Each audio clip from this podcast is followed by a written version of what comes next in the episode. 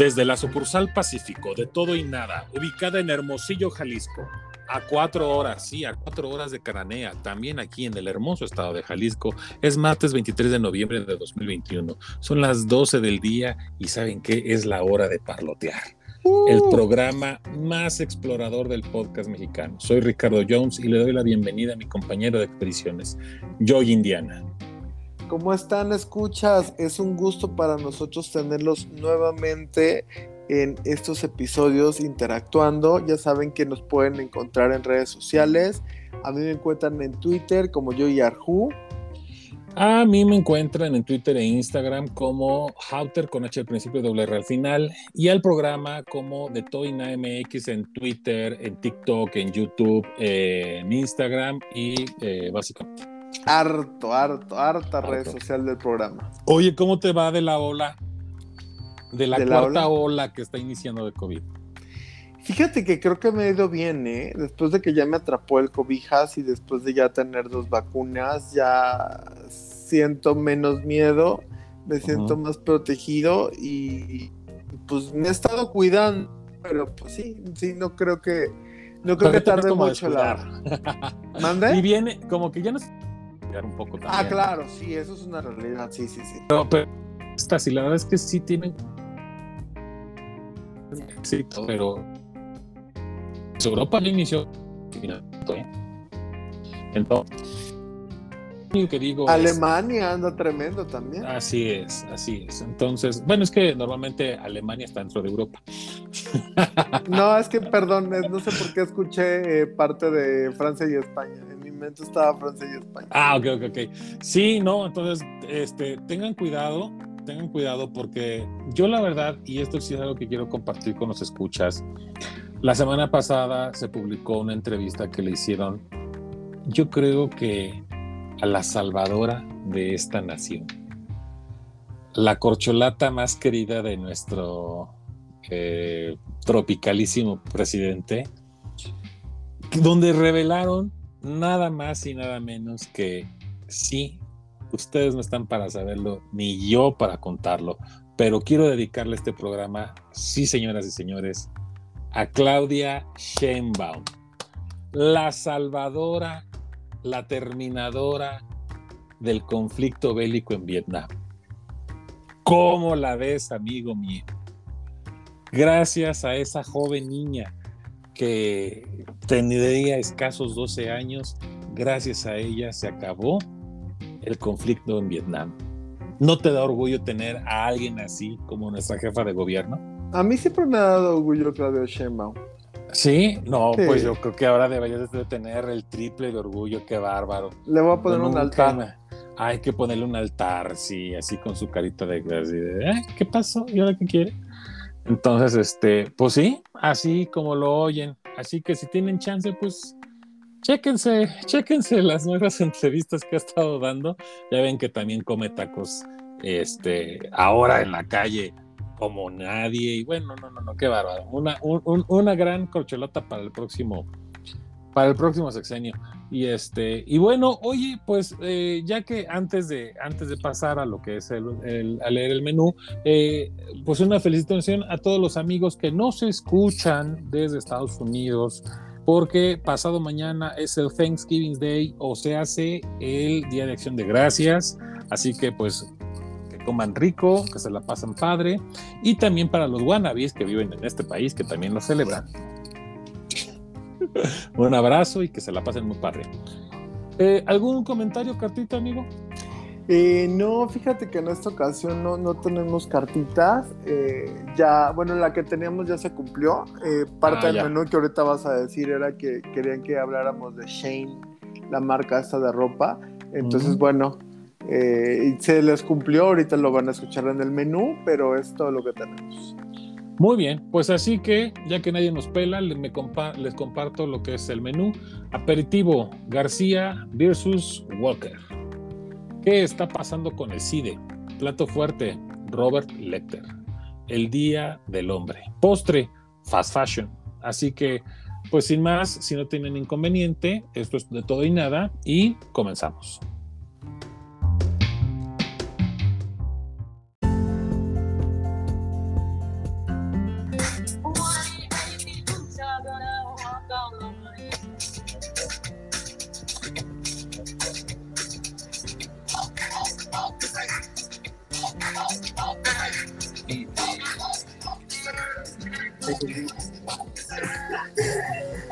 Y como que alguien quiso pisotear a Juanito Caminador.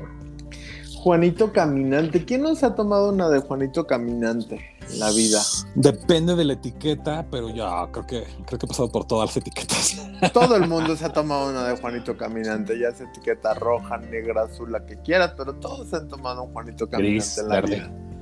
Todo el mundo se ha echado un Juanito Caminante. ¿Y sabes también quién se ha echado un Juanito Caminante? Pues el Chairo número uno del espectáculo mexicano, ¿no? Ay, pues Gael García Bernal sí se echó un Juanito Caminante. Eh, la Suprema Corte de Justicia falló a favor de Gael García Bernal. Eh, él interpuso una querella contra Johnny Walker. Específicamente eh, fueron los que usaron su imagen en, unos comerciales, pero obviamente la, lo que interpuso fue contra la compañía que es la que maneja esta marca de Johnny Walker, que es la compañía Diaego mexicana. Esta compañía lo que hizo fue que hizo una campaña eh, que se llamaba Caminando con Gigantes, y en esta campaña pues empezó a poner como fragmentos, imágenes de ciertas personas. Eh, uno de ellos fue Gael García Bernal. Entonces hizo un comercial con la imagen de Gael y Gael le dijo, oye, ¿por qué estás usando mi imagen si no tenemos contrato previo? No, pues no me has contado cuánto me vas a pagar o qué onda, porque así deliberadamente eh, agarraron su imagen y él le dijo, no, no, no, es que no es una campaña publicitaria es eh, como una celebración, así como a la gente chingona como tú. Entonces, pues una crestomatía. Pues casi así, es, como un homenaje, así casi. Tú siéntete halagado y cállate, ¿no? Y él dijo, no mangos. A mí no me han dicho nada de eso y total que pues, los demandó. Eh, la campaña fue 2011, la verdad es que no sé exactamente cuándo, pero pues no sé, 2012, 2013 los ha de haber demandado.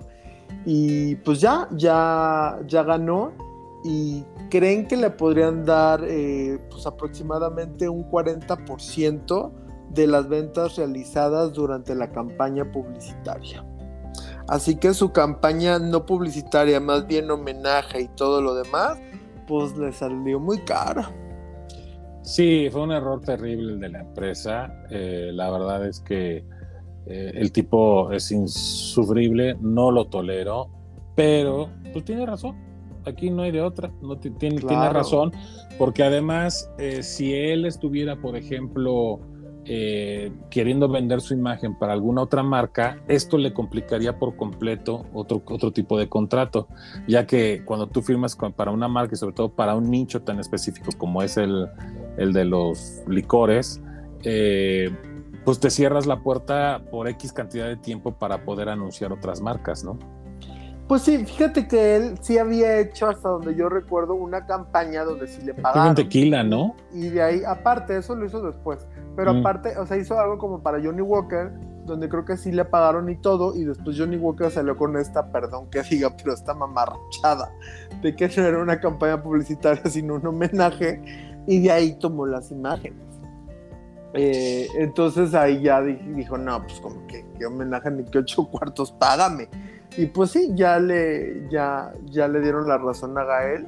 La verdad es que a mí me, cae bien, no es mi actor favorito ni, mi compa del alma, pero me cae bien. Y como dice, sí, totalmente tiene razón. Es una compañía que te ve y que te cuenta, imagínate, eh, vamos a usar tu imagen, pero como homenaje, así que no te vamos a pagar. No, que sácate a volar. Sí, no. Ahora también te voy a decir algo. ¿eh? El porcentaje de ventas se me hace altísimo y una verdadera pues que es que a mí me parece bien por el castigo. Si te salen con estos ridiculeces, o sea, imagínate que te argumenten es un homenaje. Es que, es que a mí como consumidor la verdad me ofende. Ah, sí. o sí, claro, pero por supuesto, porque la verdad yo puedo vivir perfectamente sin las películas de este güey, pero no, pero no, no sin Johnny Walker. Bueno, pues mira, no, no, sabemos, no sabemos realmente qué pasó por la mente de la persona que se le ocurrió hacer este comercial y que dijo retrasado mental, cara. Fue un homenaje y no sé qué, o sea, no sé de dónde se fumaron esta marihuanada eh, como para engañarlo y que al final de cuentas pues estuvieron perdiendo. no, y sabes que yo creo que sí lo subestimaron muy gacho. O sea, porque cualquier contrato decente hubiera tenido que prever que si, que, por ejemplo, que las imágenes que él prestó, su imagen, que si fueron pagadas y todo, eventualmente a lo mejor le hubieran tenido que dar algún tipo de, de actualización por haberlo reutilizado en otra campaña, ¿no? Claro. O sea, fue alguien que se quiso pasar de listo, que se quiso sentir muy chistosito, muy inteligente, y le salió carísimo. O sea, fue, una verdadera estupidez lo que hicieron. O sea, porque además, ya cuando ves que el problema está creciendo, mijo, más vale un mal arreglo que un buen pleito, güey. O sea, págale lo que te esté pidiendo este cabrón y ya déjate de, de, hacer más grande esto. No, la acción si somos Johnny Walker, somos muy chingones, ándele cabrones. Pues le salió el chirrión por el palito. Eh, qué bueno por la gente que ha salido perdiendo en este tipo de casos, que no tiene el ni, ni, ni, los conectes, ni la fama, ni el dinero que este cuate. Pues ojalá que esto sirva como para fincar un, eh, un ejemplo de que no lo hagan las empresas pero, este, pues ni hablar. Ahora sí que no, nos tocó una marca que nos gustaba, que nos gusta. Pues sí. la verdad es que ahí se vieron muy mal la persona encargada. Yo creo que ya la despidieron. Pero también si, si sacan este comercial, seguramente Gael se comunicó, pues no tardó tanto en decirles, oye, ¿qué onda? Como para preparar todo y decirle, salir con la mafufada, es que es un homenaje. En ese momento, cuando veo que me están diciendo, ¿qué onda? Y ya no les, ya no les hizo gracia, lo saco del aire. Lo saco del aire. O, pagas. Pues sí, pero primero saco del aire para pagar menos. Porque si yo me acuerdo y si estuvo bastante tiempecito en el aire. Entonces también ese periodo que es 40% eh, del tiempo de la campaña. Y la campaña no fue corta. Entonces también podrían haber eh, pues evitado tanto daño hacia sus, sus bolsillos siendo más inteligentes, pero no les valió pepino hasta que ya dijeron, ahora sí, tienen que pagar, chavos. Yo, yo invito al público conocedor que nos unamos en una cadena de oración y sobre todo de, adquisición de productos Johnny Walker para, para que podamos ayudar a la empresa y, y defendamosla, porque Johnny Walker es de nosotros, es de todos y cada uno de nosotros. y pues bueno. Y, digo, si los muchachos del CIDE lo están haciendo, pues ¿por qué no podemos nosotros también hacer una claro. Sobre todo porque son, ¿sabes qué? Por lealtad. Por lealtad, por amistad. Por eso, por amistad, porque ¿qué sería de, un, de, un, de una buena pedita casera o no casera sin, un Juanito caminante, ¿no? Pero bueno, pues nos han preguntado que qué chingado está pasando en el CIDE, porque de repente te metes al Twitter y allí está como trending topic y de repente esto, pero no saben bien a bien. Antecedente, ¿quién es el CIDE? El CIDE es el Centro de Investigación y Docencia Económicas. Este es un instituto que lleva 48 años este, funcionando. Fue básicamente como que un intento académico y no, no, no tanto un intento, una institución bastante no, sí, Sí, claro. Eh, que, no, fue un intento, fue un logro. Fue un logro, es correcto. Una institución bastante digna. Yo tuve el gusto de trabajar con ellos eh, este, cuando el director era Leo Zuckerman. Y la verdad es que, pues es una institución seria, siempre, pues lacras, pero pues lacras que ya, ni para qué hablar de ellas, pero, pero creo que la gente buena y la mayoría de la gente limpia que estuvo ahí eh, aportó mucho para esto, ¿no? Para, para, para fortalecer la institución, eh, darle credibilidad a un nombre y que realmente en cuestión académica pues estaba considerado como la máxima autoridad en lo que son ciencias eh, económicas, o sea, sociales, pero económicas específicamente, que era su especialidad, valga la, valga la redundancia. valga la redundancia. Eh, el 2 de agosto de este año mm, renuncia Sergio López Ailón, quien venía fungiendo como director general desde el 2013 y que en un memorándum que lanzó a la comunidad del CIDE eh, dijo que pues habría de acelerar su salida de la encomienda que tenía que cumplir hasta, hasta febrero del 23 ya que aunque hoy tenemos un CIDE estable, vigoroso, con finanzas limpias, con, planta académica de excelencia y calidad, eh, resultados favorables en actividades sustantivas y mayoritariamente adaptado a las circunstancias actuales, eh, creo que mi ciclo termina pues el CIDE debe, debe tener una dirección más adecuada con las nuevas autoridades del CONACIT. Es decir, de una manera muy diplomática, pues creo que dejó muy en claro que aunque no había ningún motivo porque él realmente se le refutara su manejo de la administración del CIDE, pues el CONACID y sus nuevas autoridades, que son quienes manejan los recursos para que se les autorice al CIDE, pues obviamente no estaban de acuerdo con él y querían cambiar. Querían cambiar de director. Nombraron a un director interino que es José Antonio Romero Tela, Telaeche, disculpen si pronuncio mal el, apellido, este, se escribe Tella Eche, o Tela, yo creo que se pronuncia Telaeche, y este destituye eh, en días recientes a Catherine Andrews por haber hecho una comisión dictaminadora que él no quería que se realizara y a la cual él denominó como que esto era un acto de rebeldía. Lo mismo hizo con Celine González Scont, directora de evaluación académica. Luego vino el despido de Alejandro Madrazo Layuz, director de, pues de la representación de Aguascalientes, y que sonaba como candidato para ser el nuevo director. Sí, porque cabe aclarar que él es interino, pero su idea es ya quedar. Exactamente. Entonces, en medio del reclamo de varios profesores administrativos que acusaban que el actual gobierno estaba golpeando al instituto, que lo acusaban de neoliberal, ¿no? Y que, ahí que bueno, ustedes saben que en este pues, en, esta, en esta administración actual, pues ser no liberal es poco menos que ser el diablo. Entonces, eh, que a pesar del dinero que es financiado del dinero público, porque sí, el CID es una institución que es financiada con el gobierno público, pero goza de autonomía tal cual como la UNAM. Es decir, ellos pueden elegir el tipo de, de, de cátedra que se, que se imparte.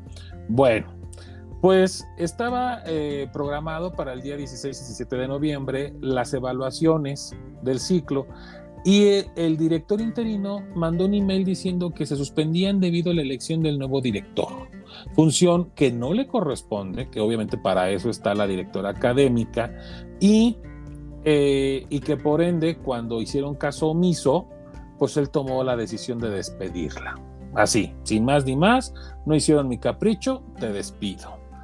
Con esto se también dijo que se formalizaba su interés personal de competir para la dirección general, quien ahora va a competir contra Vidal Llerenas, exalcalde de la delegación Azcapotzalco, bueno, llámese ahora alcaldía, y donde Romero Taleache dijo que la plataforma que él respalda, que la plataforma que él propone para el CIDE es respaldar al actual gobierno y que el CIDE deje de estar al servicio económico y social que favorece primordialmente los intereses de las empresas privadas. Esto ha desatado marchas en las oficinas del CONACYT por parte de alumnos y exalumnos, de docentes y exdocentes, de todo el círculo rojo que realmente pues está haciendo su labor para tratar de impedir esto. Obviamente estamos hablando de una institución pues neoliberal, aunque que quede bien claro, no una, no una institución que, como la que quieren convertir en adoctrinaria, ¿sí? ¿Por qué? Porque independientemente de que el CIDE nace desde un punto de vista técnico, porque es una escuela técnica enfocada a lo que son la, pues, la investigación y la docencia económica, y cosa que pues en el comunismo no existe.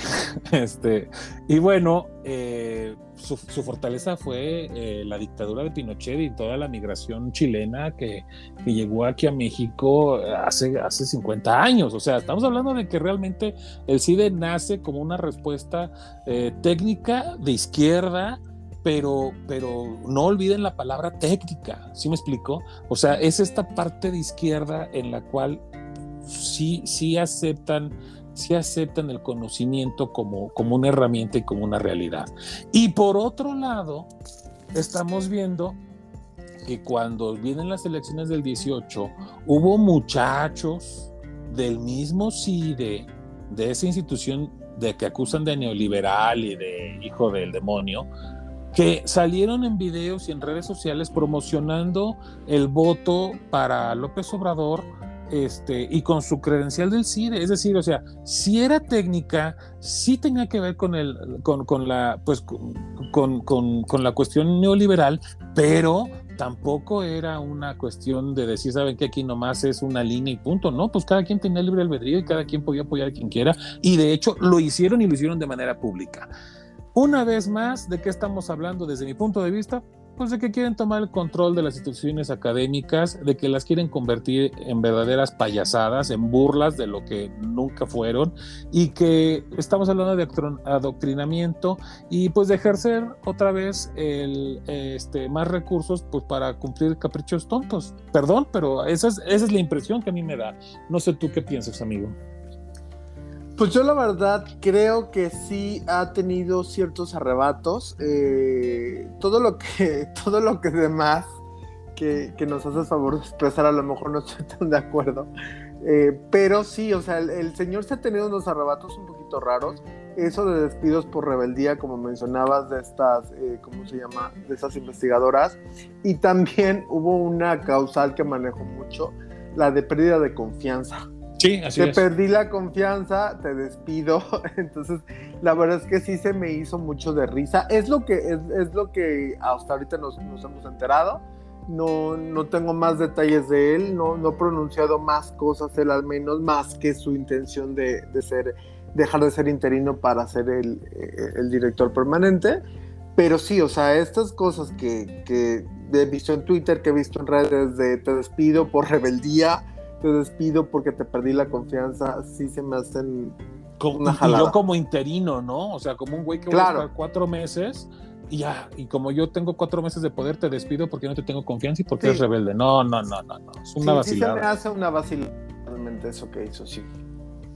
Así que pues la verdad desde aquí les mandamos un abrazo a la gente con la que pues todavía se mantenga en el CID y que tenemos algún tipo de contacto y, que realmente yo espero que lo puedan solucionar y que quede de la manera que mejor convenga para que la institución siga siendo lo grande que había sido hasta este momento.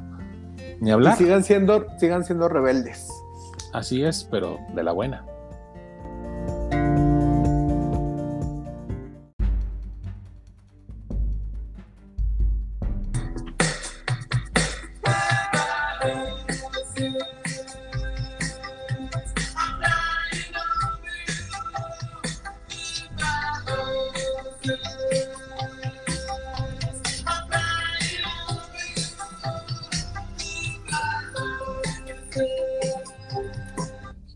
Sé si, se, si, si por el contexto de la rola le habían puesto este, adiós a las cabras en lugar de adiós a los caballos. Quién sabe, pero cómo hay música que te transporta y te queda referencias, ¿no? Yo creo que es el sueño de todos los músicos, que efectivamente, eh, y, aparte, eh, una muy eh, difícil decisión para cualquier cineasta utilizar la, musicalización, ¿no? Es decir, alguna vez vi una entrevista de Steven Spielberg donde hablaban y decían, es que mira, se descompuso el tiburón a la semana, ¿por qué? Porque el tiburón lo hicimos este, en, agua, en agua dulce y cuando lo metimos al mar se echó a perder.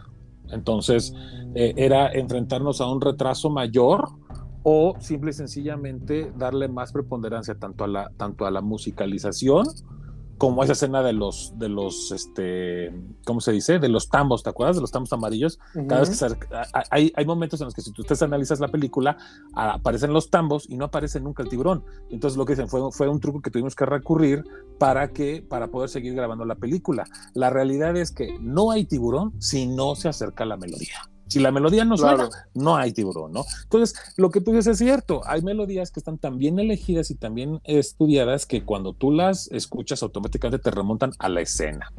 Ahora, esta no es una escena muy padre, el Goodbye Horses, y obviamente estoy hablando de eh, El silencio de los inocentes o Silence of the Lambs en, inglés. Este, Fíjate que, a mí me remonta a Padre de Familia ahora. A la pues, caricatura. supongo.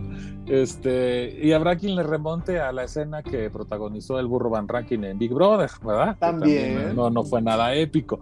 Pero, pero bueno, realmente la, la melodía, es, bueno, es la melodía setentera, si no mal recuerdo, así ya cuando mucho No, debe ser ochentera. Pero. Es buena, pues, es buena. Su hitazo fue pertenecer al, al soundtrack de, del Silencio de los Inocentes y, realmente esto lo traemos a colación porque eh, el protagonista de, la película, interpretado por Anthony Hopkins, que es el doctor Hannibal Lecter, pues siempre ha sido como que un icono del cine, ¿no? Como que el retrato de la maldad y de, y de, de esta...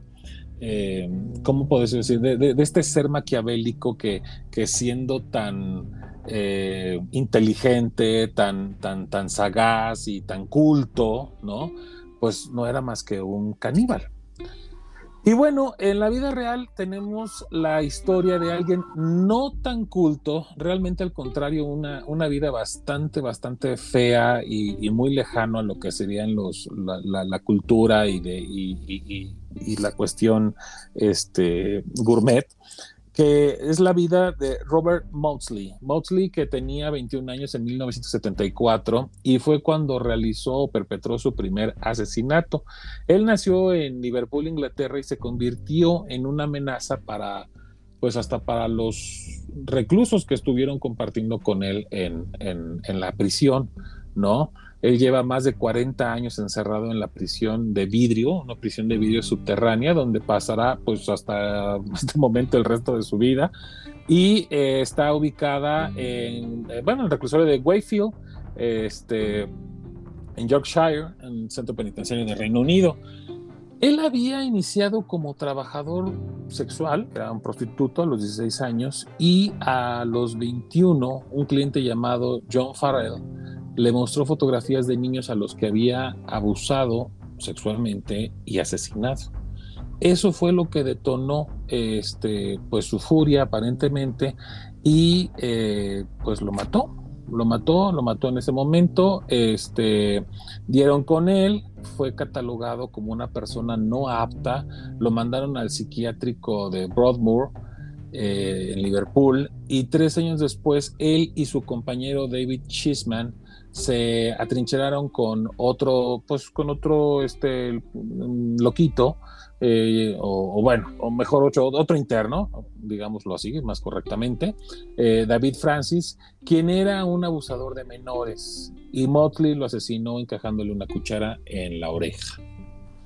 Eh, esto obviamente pues lo sacó, lo sacó del, de la institución psiquiátrica, se lo llevan a Wakefield.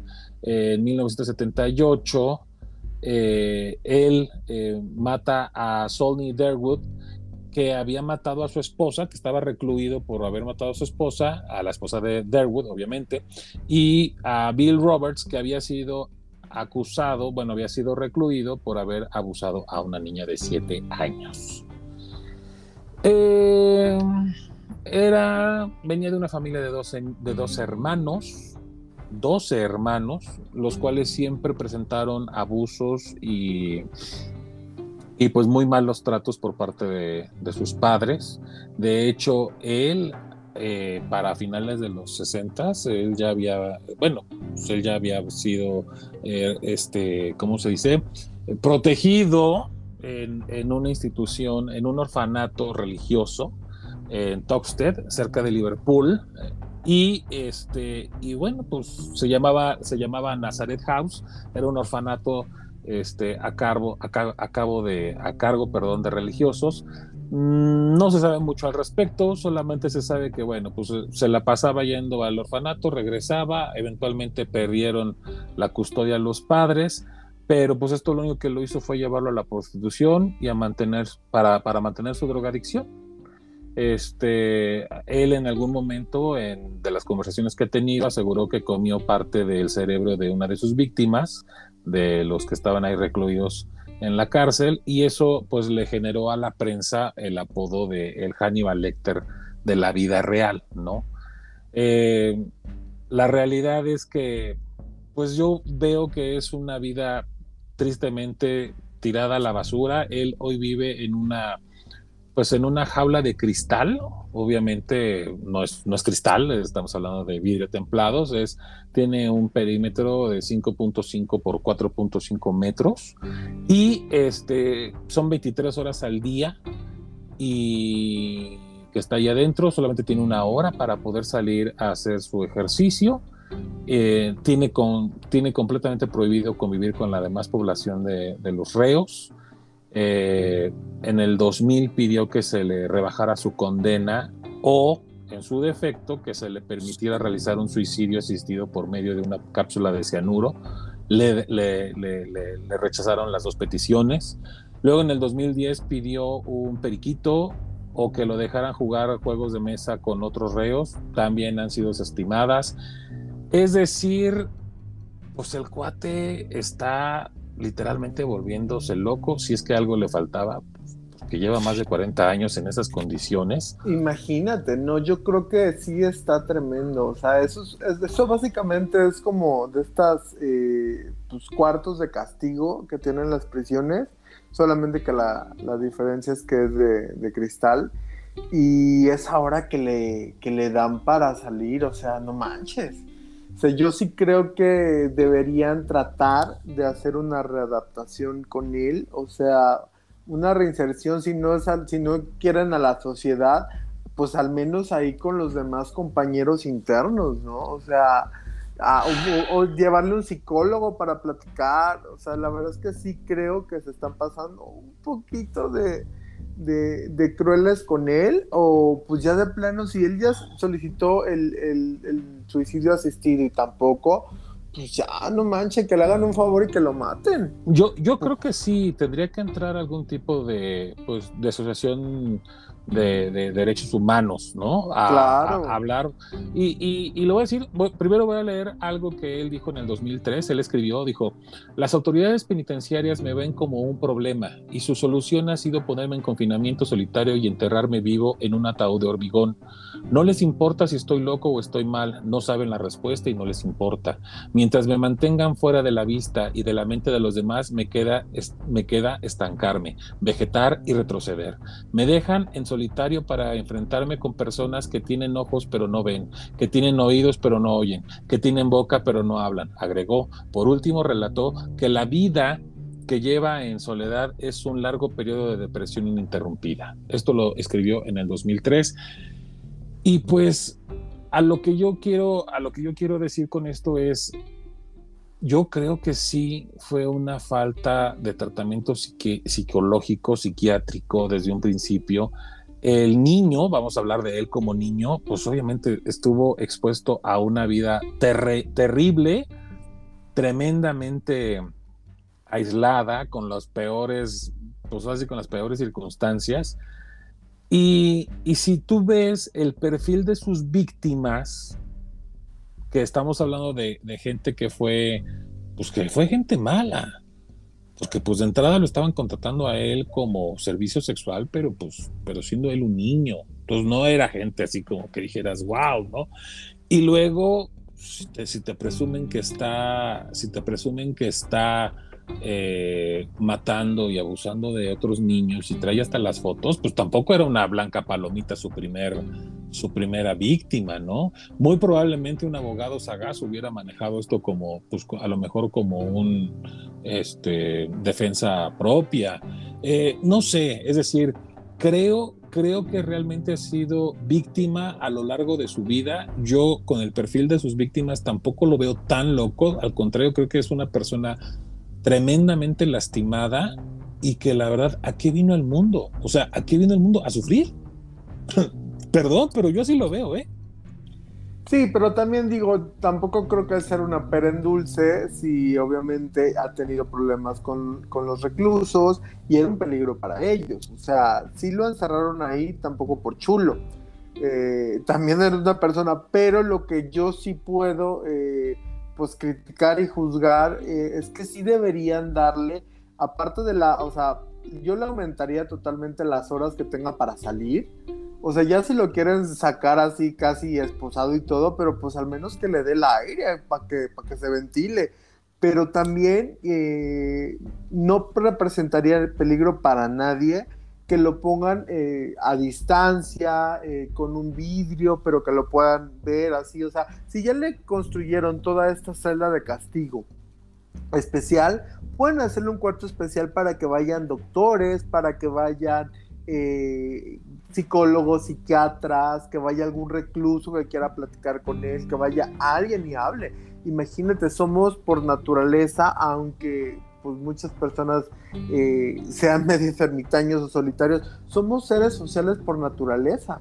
Entonces el hecho de que lo tengan tan eh, solo, pues me imagino, o sea, es de volverse loco. Después de esa vida y de cuarenta y tantos años en la cárcel, en esas condiciones, ¿tú crees que realmente él pueda llegar a tener una readaptación, una reincursión en la sociedad? Yo no lo creo.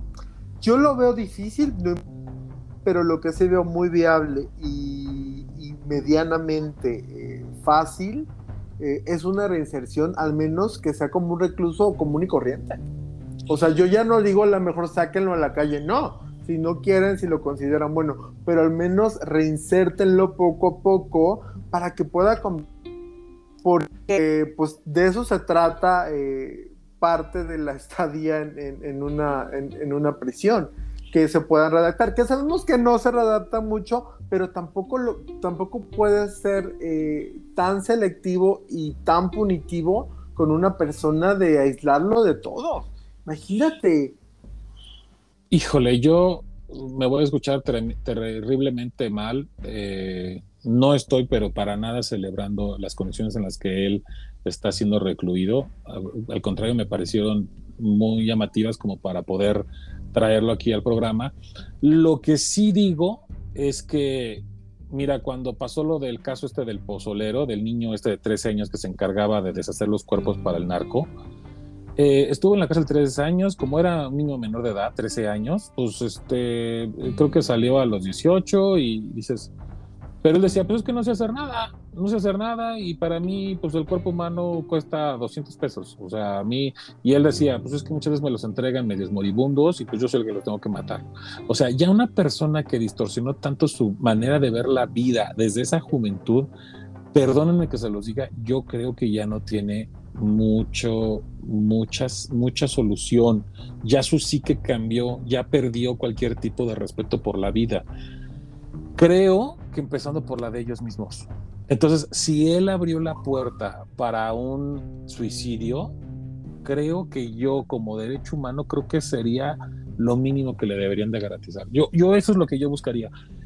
No, yo sí creo que todo el mundo tiene salvación y una segunda oportunidad. Si se puede trabajar con las personas. Eh, yo, yo sí voy que, que, se pueda, o sea, el pozolero, este, cualquiera se puede readaptar. Solamente que es complicado. O sea, si ya lo tuviste 40 años eh, solo y que, o sea, sí está, sí está afectado, pero yo creo que sí deberían brindarle mucha asistencia psicológica, psiquiátrica y al menos social o sea, al menos que vaya alguien y que hable con él, no sé, un cura, eh, un pastor.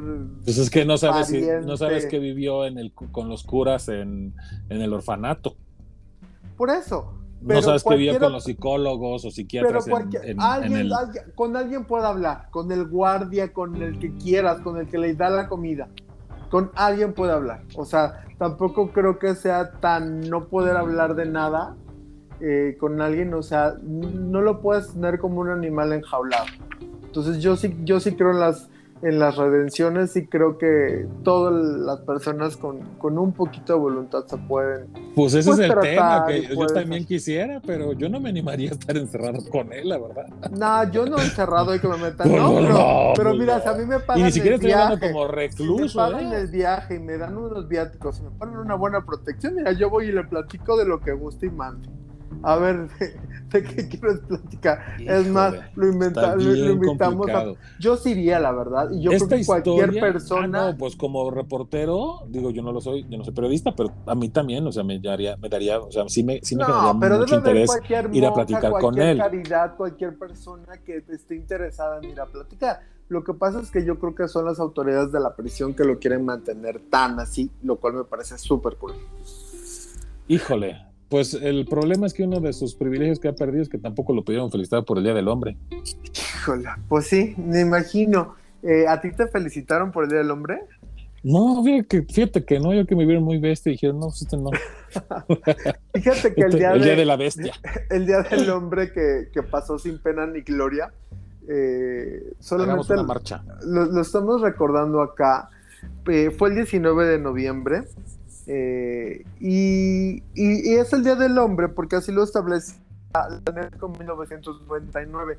La verdad es que yo no lo había oído hasta hace, creo que lo empecé a escuchar hace como cuatro años, pero antes ni idea del Día del Hombre. Y la idea que se tenía con este, pues con esta celebración, con esta conmemoración del día, era celebrar esas contribuciones positivas que, pues, que tienen los hombres y centrarse también en su salud, eh, en el bienestar y en lo que puedan pensar.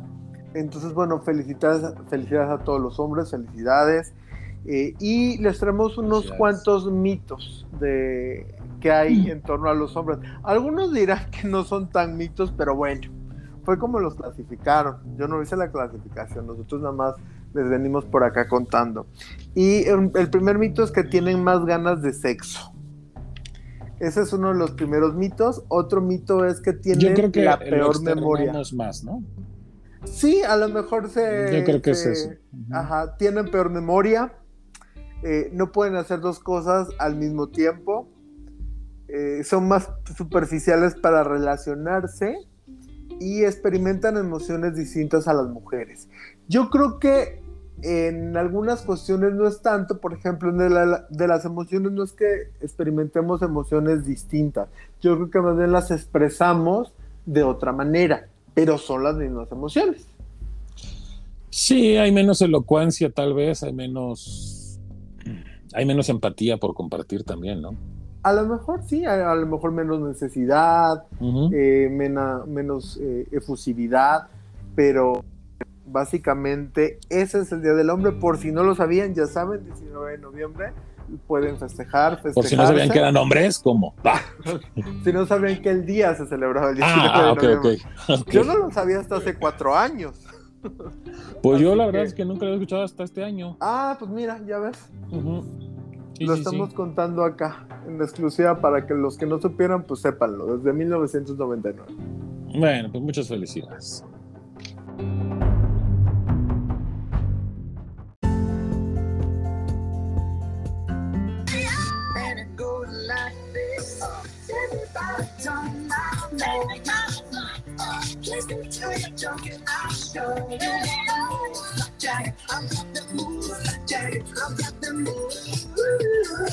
Dalila en la pista 5. Ay, me equivoqué de pasarela. Fíjate que ahorita con esta música de la de, de, moda, ah. del fast fashion y todo eso, ¿qué, ¿qué tan fashionista eres tú? Antifashionista. Del, del 1 al 10 un 0 o un menos Menos 5 más o menos. Menos 5 pues porque dicen que de la moda lo que te acomoda. Y a mí la verdad es que me, acomodan cosas completamente antimoda. Ah, ok, perfecto. Entonces, parte la moda. Sería como, como el, ¿cómo se llama el personaje este? El anti, el antihéroe, ¿no? Más o menos. Podría ser Podría ser más o menos. El antifashionista. Pues fíjate que, lo, que lo que viene siendo eh, los fashionistas y toda esta cuestión de la ropa, eh, pues está súper, súper, súper de moda. O sea, está súper eh, más que antes. Y esto está causando un problema en el medio ambiente porque fíjate que la fabricación de ropa ha incrementado, pero de una forma descomunal. Se ha duplicado entre el 2000 y el 2004. Se empezó a duplicar. Obviamente las empresas empezaron a crear esto que se llama fast fashion, que son prendas de bajo costo, de baja calidad. Desechables. Exactamente, eh, porque si antes acaban temporadas, no sé, primavera, verano, que era lo común, lo que pues, la gente conoce, eh, y luego sacaban otoño, otoño invierno, exactamente, ahora están sacando más. Si antes sacaban dos temporadas, ahora pueden sacar cuatro, seis, ocho. Entonces ya la cosa está de moda en tres segundos. Y pues también está de moda en tres segundos porque aparte ya se te rompió, ¿no? ya la lavaste y ya, ya valió gorro, ¿no? Para unas cuantas puestas. Lo, lo, pues, lo puesto antes que era ropa que duraba. O sea, nosotros que somos de otra generación sabemos que tenemos eh, playeras, jeans, eh, algún pantaloncín, o sea, alguna prenda eh, que, que, nos, que nos ha durado mucho tiempo. Y ahora no pasa así. Ahora las prendas, la verdad es que son, como dices, un poco desechables. Y quien está pagando de cierta forma también el precio es el mundo, específicamente el desierto de Atacama 59 mil toneladas. Ah, sí, como no, Tecama, que en el Estado de México. No, es cierto, Atacama, en Chile. Ah, ah perdón. Eh, sí, un poco, porque pues tampoco es puerto. Y 59 mil toneladas llegan eh, de ropa llegan al puerto de Quique en Chile. Entonces, no, pues Tecama no es puerto. y 39 mil de esas 59 no son vendidas y acaban en el desierto de Atacama. O sea que es el vertidero así enorme mundial de ropa fast fashion que no se vende o que ya está ahí como de desperdicio. Eh, esto, en un informe de, la ONU, hay, hay, una preocupación, que hay una preocupación real que la gente no quiere ver o que le vale un poquito gorro, pues porque se ven divinos en sus prendas, ¿no? Pero la, la ONU está informando que, que esta producción, que estábamos hablando que se había duplicado, te está teniendo un costo ambiental imposible de ignorar. O sea, ellos generan eh, parte del 29%, son el 29% de las aguas residuales mundiales.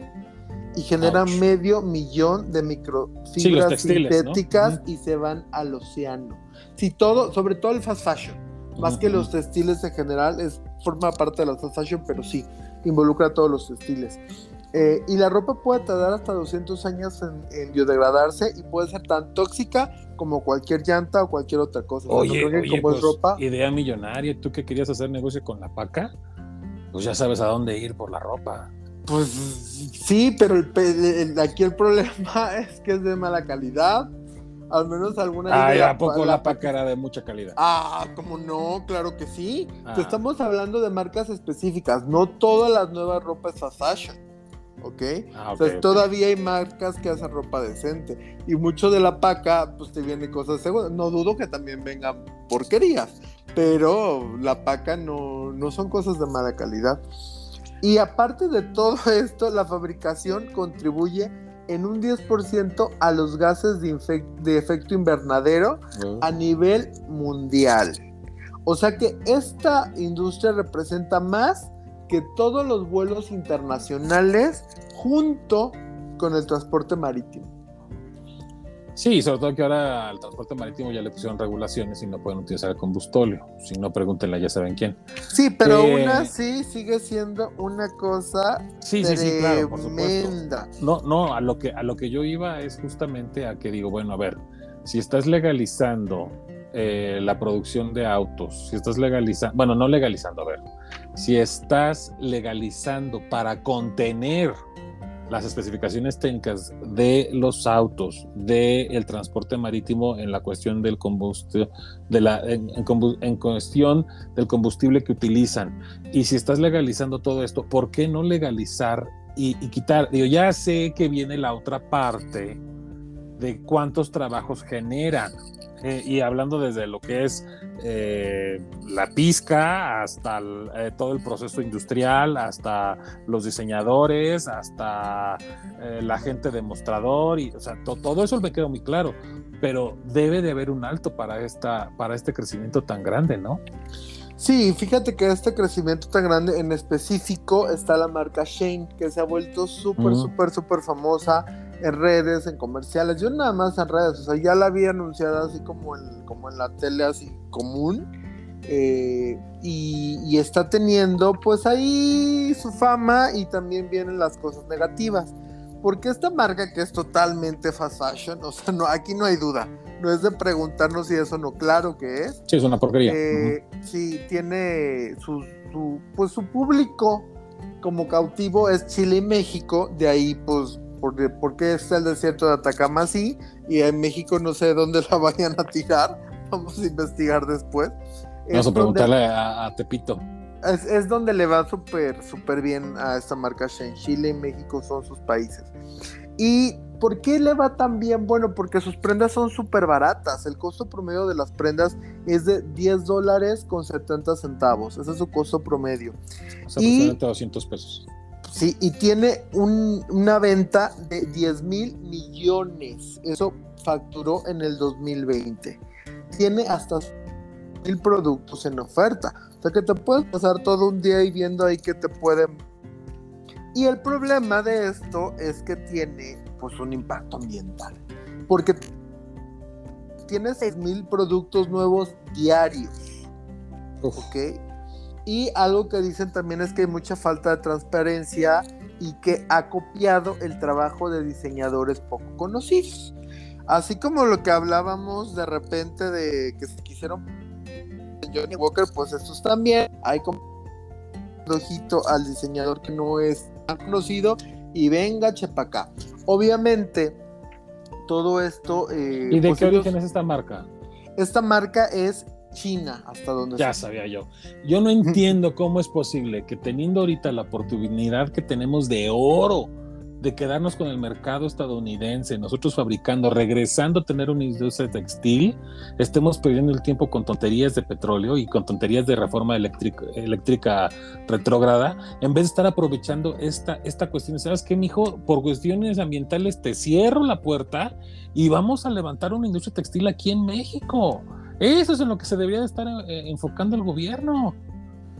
Pues sí, pues sí, la verdad es que sí, pero pues bueno, eh, hay cosas que no jalan a veces. Esto no sabemos qué tan barata podría ser la, propuesta que, manejas, pero estos ya tienen popularidad, o sea, ya llegaron un poco para quedarse. Tienen en redes sociales más de 250 millones de seguidores. Si cierras la aduana, amigo, si cierras aduana esta marca por cuestiones ambientales, Créeme que podrán tener muchos seguidores, pero pues que vayan a comprarlas a China. Pues mira, no sé qué decirte, porque al rato puede decir la gente, ay no, ya están cerrando fronteras, ya vamos a hacer Venezuela y Cuba y no sé qué. O sea, a veces sí les conviene, a veces no les conviene. O sea, no es tan fácil como decir vamos a cerrar la puerta a Shane. Así que son datos a considerar no somos el único país, también Estados Unidos recibe mucha, mucha, mucha fast fashion. Está en Europa el problema con Sara, con Versa, con Mil y un montón de marcas, que a lo mejor Sara es un poquito... Que dura tres días más. Dura, exactamente, dura tres días más. Pero bueno, como decía, sí hay fuentes de empleo. O sea, ellos emplean a, a, 200 diseñadores, imagínate. Sí, o sea, y hay una. exacto, hay, hay, hay, un tema de intelectual, ¿no? De derechos de, este, marca, claro. Perdón, te interrumpí. Sí, y bueno, básicamente eh, es, eh, es, parte de un problema que tiene muchos, muchas aristas de donde verse. ¿Qué podría decirse con Shen? Bueno, ¿sabes qué, mano? Eh, haz cosas de mejor calidad, pero para decir tengo que subir el precio. Algo atractivo también de esta marca es que la mayoría de las personas con una computadora, con algún medio de pago electrónico, ya no hablamos ni de tarjeta, que es el PayPal, que es el mercado pago, que es no sé qué tanto demonios ya, eh, pueden adquirir una prenda que les guste por 200 pesos. Pues sí, pero ¿por cuánto vamos a pagar los gastos del daño ecológico que estamos generando? Totalmente de acuerdo. Ese es el tema, o sea, son 200 pesos, pero ¿cuánto nos va a costar a todo el resto que no compramos este tipo de porquerías? Este, pagar el daño ecológico que se está generando. ¿Cuánto se está perdiendo de dinero en el agua que se echa a perder con todo esto? A ver, esos son los gastos reales que se le tienen que poner y, y estos gastos se ponen no de manera comercial, sino de manera impositiva, por impuestos. Es decir, si tú estás generando un, o sea, por ejemplo, ¿qué es lo que hace la Unión Europea? Y esto la Unión Europea lo hace perfectamente bien. Dijeron, a ver, por la mancha de carbono, si tu flotilla, vamos a suponer, tú tienes eh, tu Ford, ¿no? Que, también venden en Europa. Eh, tienes 10 modelos y en promedio estos 10 modelos generan tal cantidad de carbono entonces, si pasas de estas toneladas de, carbono al año, te voy a poner una multa. Y entonces, ¿qué hizo Ford? ¿Sabes qué? Mejor voy a sacar los carros que no generan este carbono y voy a meter modelos eléctricos. Y eso es lo que está haciendo. y las marcas lo hacen, lo entienden sin ningún problema. Aquí es un tema de que dejemos de estar pensando y volteando para el pasado y que estemos viendo para el futuro y el, y el futuro que queremos, tanto en cuestión de eh, comercio y, vida, eh, vamos, por medio de vida para nuestra gente, como el, el, ecológico. O sea, ¿qué país le vamos a dejar a las nuevas generaciones? Entonces, hay que dejar de estar viendo por el retrovisor y empezar a ver para adelante, dejar de echar culpas para atrás y empezar a ver y a tomar decisiones para futuro y decir, ¿saben qué? Sí, señores, está bien pues quieren entrarle, entren, no les voy a cerrar la aduana, pero les voy a cobrar tanto. ¿Por qué? Pues porque contamina, punto. Pues sí, hay, muchísimas medidas, muchísimas opiniones, muchísimas ideas. Vamos a ver qué se toma. Por el momento es un problema. Eh, dejar de consumir ayudaría, no sabemos. Hacer un impuesto eh, podría ayudar, tal vez. Que les digas cierto nivel de calidad, pues también es una idea, ¿no? El tema es que el problema está ahorita y vamos a ver qué se puede hacer con él. Así que bueno, en todo caso, si nuestro gobierno nuestras autoridades no quieren hacer nada, invitemos a nuestros escuchas para que entonces sí tengan conciencia y sepan que esta marca, lejos de darnos moda pasajera, que es lo único que se supone que vende, lo que tiene que hacer es dejarnos un mejor país, entonces pues no la consumamos. Ahora sí que, eso sí, cancelenlo, cabrones, eso sí. Nota patrocinada por la marca Shane. Levi's. Puedes comprar en línea. por la marca Rimbros, algodón mexicano. Calzón de trueno. Ah. Pues bueno, ya saben, en algún momento por ahí en una cartita pidieron que habláramos de la marca Shane, entonces les trajimos Shane, pero aparte con eh, la problemática de fast fashion. Querían, querían, querían, su catálogo y, explicar cómo, cómo comprar. No, les traemos otra, otra, otra arista no se pierdan la próxima semana el especial de Topperware. No, es cierto.